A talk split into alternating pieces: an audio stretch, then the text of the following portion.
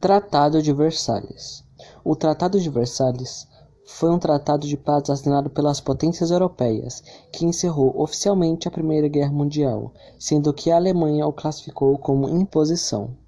Após seis meses de negociações em Paris, o tratado foi assinado com uma condição do Armistice de novembro de 1918, em que tinha posto um fim aos confrontos.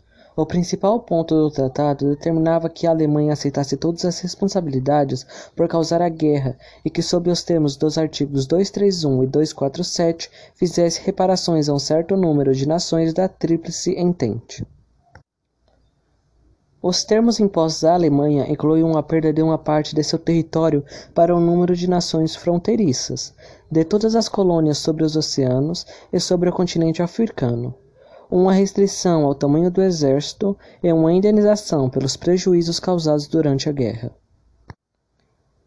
Os encargos a comportar com este pagamento são frequentemente citados como a principal causa do fim da República de Weimar e a subida ao poder de Adolf Hitler, o que inevitavelmente levou à eclosão da Segunda Guerra Mundial, apenas 20 anos depois da assinatura do Tratado de Versalhes. Condições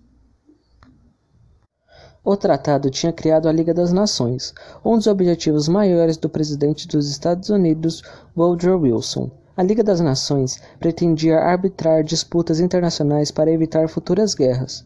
Só quatro dos chamados 14 pontos de Wilson foram concretizados, já que Wilson era obrigado a negociar com Clemencial, Leon de George e Orlando alguns pontos para conseguir a aprovação para a criação da Liga das Nações.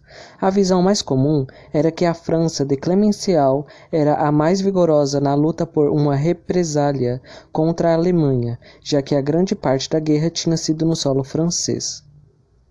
Reparações de guerra e cláusulas de culpa. O artigo 231 do Tratado, a cláusula de culpa de guerra, responsabilizou unicamente a Alemanha por todas as perdas e danos sofridas pela Tríplice Entente durante a guerra, obrigando-a a pagar uma reparação por tais danos. Em janeiro de 1921, esse número foi oficializado em 269 bilhões de marcos, dos quais 226 bilhões como principal e mais 12% do valor de exportações anuais alemãs, um valor que muitos economistas consideravam excessivo. Os problemas econômicos que tal pagamento trouxe e a indignação alemã pela sua imposição são normalmente citados como um dos mais significantes fatores que levaram ao fim da República de Weimar e o início da ditadura de Adolf Hitler, que levou à Segunda Guerra Mundial. A posição dos Estados Unidos. As eleições para o Senado em 1918 deram a vitória ao Partido Republicano, 49 contra 47 lugares, que assumiu o controle do Senado e por duas vezes bloqueou a ratificação. A segunda vez, em 19 de março de 1920, favorecendo o isolamento do país, opondo-se à Sociedade das Nações. Como resultado, os Estados Unidos nunca aderiram à Sociedade das Nações e negociaram em separado a paz com a Alemanha. O Tratado de Berlim de 1921, que confirmou o pagamento de indenizações e de outras disposições do Tratado de Versalhes, mas excluiu explicitamente todos os assuntos relacionados com a Sociedade das Nações.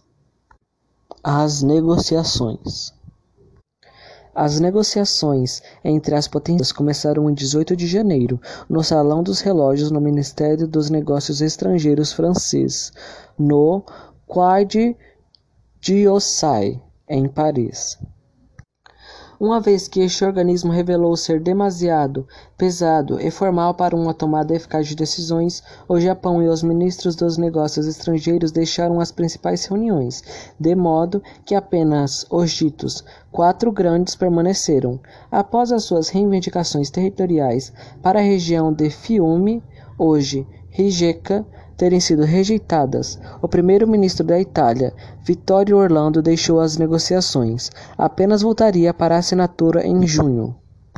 O Japão tentou no início inserir uma cláusula nos artigos referentes à Constituição da Sociedade das Nações contra a discriminação baseada na raça ou na nacionalidade, mas teve de retirar a pretensão devido, sobretudo, à atitude da Austrália.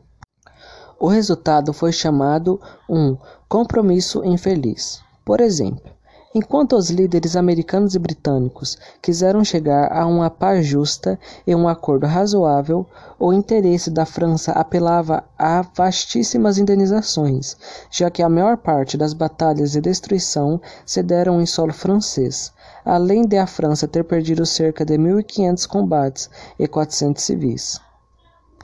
Estrutura do Tratado. Parte 1 Pacto da Sociedade das Nações. Parte 2 As fronteiras da Alemanha. Parte 3 Cláusulas para a Europa. Parte 4 Direitos e interesses alemães fora da Alemanha.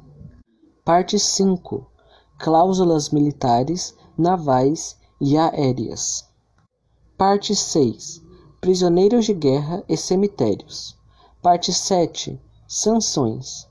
Parte 8. Reparações. Parte 9. Cláusulas financeiras.